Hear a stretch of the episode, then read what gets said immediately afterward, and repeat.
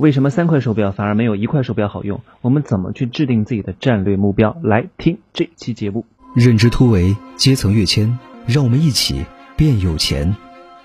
Hello，大家好，我是真气，欢迎回来。来讲今天的主题之前呢，先给大家讲一个小故事。这个故事是发生在从前的一座山里。从前有座山，山里有一个森林，森林里面住着一群猴子。这个猴子每天其乐融融，日出而作，日落而息。突然呢，这个时候来了一组游客，游客呢在森林里面探险，不小心呢，这个游客就把他们的手表落在了一棵大树的岩石下。这个时候刚好给一个小猴子看到了，这个小猴子呢跟着这波游客学习了他们的手表是怎么用的。于是这个小猴子回到他的猴群，就开始耀武扬威，说：“我知道这个东西。”是干嘛用的？它可以指出确切的时间。于是这个小猴子就成了这个猴群当中的大明星，非常的有威望。因为别的猴子猴子他不知道确切的是几点钟啊，所以他就挟天子以令诸侯。他有了这个法宝，威望大增，很多人都会来，和很多猴哈，很多猴都会每天过来问他确切的时间。好，那这个小猴子呀，我说啊，猴子跟人一样，有时候还是有点贪心的，一块手表不够啊。我得想办法搞到第二块手表，第三块手表。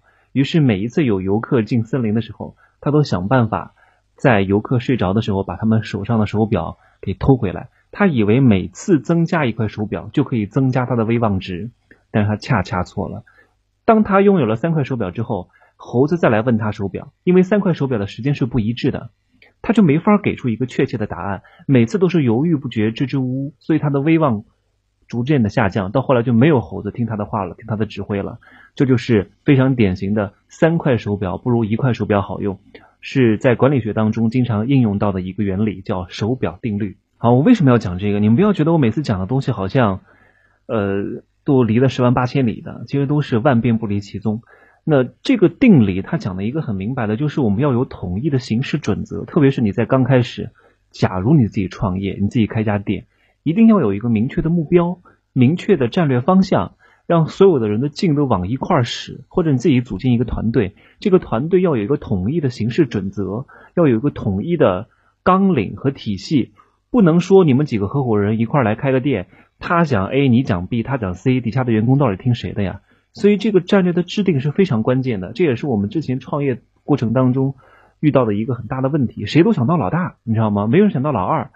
我们来这儿是为了共同的目标，是为了来挣钱的，不是来这找存在感的。这点是很关键的。你刚开始创建一个组织的时候，一定是要明确我们的目标是为了挣钱，为了共赢，而不是在这个组织里面，特别是初创型的组织里面当皇帝找存在感的。一旦你陷入到这个里边，你就完蛋了。所以，哪怕有两个强势的人，你在前期在股权分配的时候，在制定谁来当 CEO，谁来。做这个主的话语权的拍板的时候，要想得很明白。一旦把这个人确定之后，所有人的意见都要听他的，他为结果负责。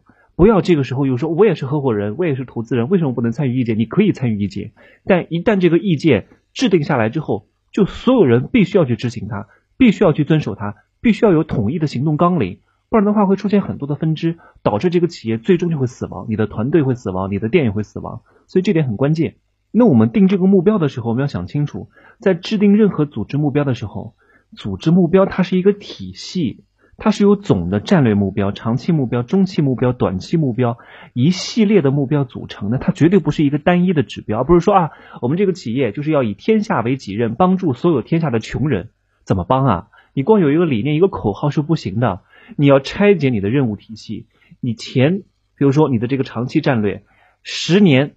之后要达到一个什么样的水平？要达到帮助多少人？帮助哪些国家的？那这是你的长期战略。你的总的战略是在哪儿？帮助穷人改善生活，对不对？好，那你的长期战略就是十年，十年之后变成什么样？中期战略就是十年之内变成什么样？短期战略就是你为了实现你的中期战略，你的几个月、呃一周甚至到天这些短期战略你应该怎么做？你要想清楚，因为实现了短期战略，才可以实现中期战略。中期战略才能够形成长期战略，最后才能达成总的战略目标的实施和完成。各位也不要觉得像这种东西好像讲起来很容易，但真的不容易。我举个例子好了，比如说有一家企业，这个企业董事长他要求营销部门要做促销、做广告，扩大他们的市场份额。好，那个总经理呢，他可能是董事长的夫人啊，他就严求严格要求说，你们不可以做太大的这种市场份额的铺，然后尽量减少打广告，把成本要降下来哈，然后进一步提升公司的利润水平。那其他分管销售的副总哈，比如说这个总经理的弟弟，他就说要把公司的优势产品开展网络销售，然后试水电商。然后另外一个分管销售的副总说啊，我们不要走那个网络电商，这个不符合我们现在的发展方向，我们要走线下的渠道。每个人都有不同的方向，到底听谁的？到后来，你的员工、你的团队小伙伴、刚进来的这些成员，就跟无头苍蝇一样，没有统一的战略目标，没有统一的实施纲要，到后来他们就会没有信心、没有钱、没有成绩，到后来一定会离开的。所以很关键，一定要有长远的意识。我们现在很多人做生意啊，特别是这两个月的时间，都想赶紧变现，赶紧能挣一点是一点。我说了，千万不要有这种地摊式的思维。